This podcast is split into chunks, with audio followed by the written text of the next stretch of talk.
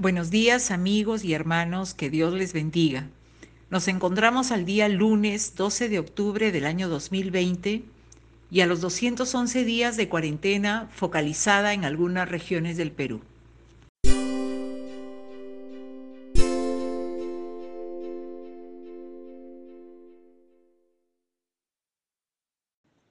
Les invito a me acompañen en esta breve reflexión de las escrituras acerca de la fe para lo cual vamos al libro de Hebreos capítulo 11 versículo 1, que dice, es pues la fe la sustancia de las cosas que se esperan, la demostración de las cosas que no se ven. Esta es una versión Reina Valera del año 1909. De tal manera que la fe se relaciona esencialmente con dos clases de cosas. Primero, las cosas futuras, que son aquellas que se esperan. Y en segundo lugar, las cosas invisibles, que vienen a ser aquellas cosas que no vemos. Y existe un mundo invisible, espiritual, que no lo vemos, pero eso no significa que no exista. En tal sentido, debemos ser conscientes de estas dos realidades y también de la seguridad hacia Dios. Sin tal actitud activa es imposible agradar a Dios. Hebreos capítulo 11, versículo 6 dice la palabra, pero sin fe es imposible agradar a Dios, porque es necesario que el que se acerca a Dios crea que le hay y que es galardonador de los que le buscan. Es más, tener convicción de la veracidad de Dios, porque el mismo ser Dios es la suprema realidad invisible. No lo vemos, pero es una realidad, Dios. Y lo sabemos a través de la fe. Esta suprema realidad invisible se conecta, se relaciona a través de la fe, así también como el fiel cumplimiento de sus promesas, para lo cual Citamos Hebreos capítulo 11, versículo 11, que dice, por la fe también la misma Sara, siendo estéril, recibió fuerza para concebir y dio a luz aún fuera del tiempo de la edad, porque creyó que era fiel quien lo había prometido. De tal manera que el fiel cumplimiento de las promesas de Dios lo vemos en este versículo que acabamos de dar lectura. Y esto constituye, las promesas, el gran bien futuro que la fe espera. Además, en Hebreos capítulo 11, versículo 1, retornamos al versículo con el cual hemos iniciado esta reflexión. Ahora sí, en, en las versiones actuales, Dice, es pues la fe la certeza de lo que se espera, la convicción de lo que no se ve. Estas dos palabras claves también, certeza y convicción. De inicio a fin, la fe es creer en Dios. La fe es creer en el carácter de Dios. La fe es creer en lo que dice ser que es Dios. Además, de creer en las promesas de Dios, que Él cumplirá lo que dice, lo que ha dicho.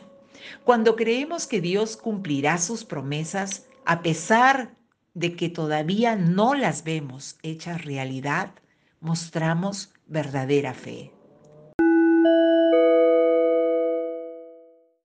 Y respecto a la certeza, esta palabra certeza o sustancia esta palabra griega compuesta por lo siguiente, upo, que significa debajo de, y la palabra éstasis, que significa pararse.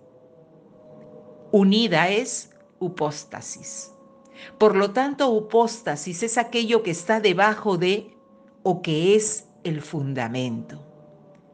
La palabra certeza es literalmente hablando pararse debajo, pararse debajo.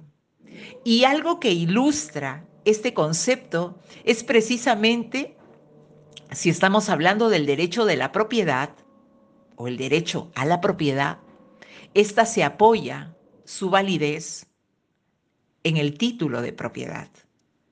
De esta manera la fe es la certeza también de lo que espera. ¿no? La idea de usar, por ejemplo, esta figura del título de propiedad es ayudarnos a comprender que ese título para el propietario es el derecho que le asiste para apoyar, digamos, su propiedad, el derecho o la validez de su propiedad. De esa manera la fe opera como la certeza también, como una certeza, como una convicción. Esta palabra eh, griega, upostasis, también la encontramos en el libro de Hebreos capítulo 1, versículo 3. Dios ha hablado por su Hijo. Dios habiendo hablado muchas veces y de muchas maneras en otro tiempo a los padres por los profetas, en estos postreros días nos ha hablado por el Hijo, a quien constituyó heredero de todo y por quien asimismo hizo el universo. Versículo 3, el cual siendo el resplandor de su gloria y la imagen misma de su sustancia, y quien sustenta todas las cosas con la palabra de su poder, habiendo efectuado la purificación de nuestros pecados por medio de sí mismo, se sentó a la diestra de la majestad en las alturas. Aquí Jesús es la imagen misma de Dios, quien es la sustancia. En Él debe estar nuestra confianza, en Él debe estar nuestra fe. Jesús es la sustancia de las cosas que se esperan, es la evidencia de las cosas que no se ven. Y cuando hablamos de evidencia, estamos eh, refiriéndonos a aquello que es propiamente visible, que es claro a la mente, tal como dice la Biblia, el cual Jesús, siendo el resplandor de su gloria y la imagen misma de su sustancia, y quien sustenta todas las cosas con la palabra de su poder. Algo más, las escrituras dicen Hebreos capítulo 3, versículo 14, porque somos hechos participantes de Cristo, con tal que retengamos firme hasta el fin nuestra confianza del principio. Decidamos por afirmar nuestra fe en Jesús. Hebreos capítulo 11, versículo 27 dice, por la fe Moisés salió de Egipto, sin temer la ira del rey, porque se mantuvo firme como viendo al invisible, como viendo a Dios como viendo al invisible. Y esa es la fe, la fe que obró en los hombres de Dios, como en Moisés, que salió de Egipto sin temer la ira del rey, porque se mantuvo firme como viendo al invisible. Que Dios sea nuestra confianza, que Jesús sea sobre la base la base sobre la cual estamos parados. Como dice el significado de upostasis, ¿no?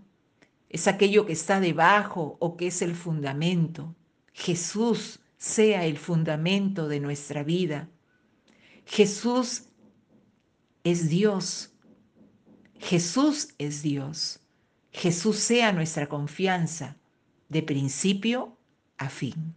Que Dios les bendiga. Les dejo con esta reflexión y que tengan un excelente día.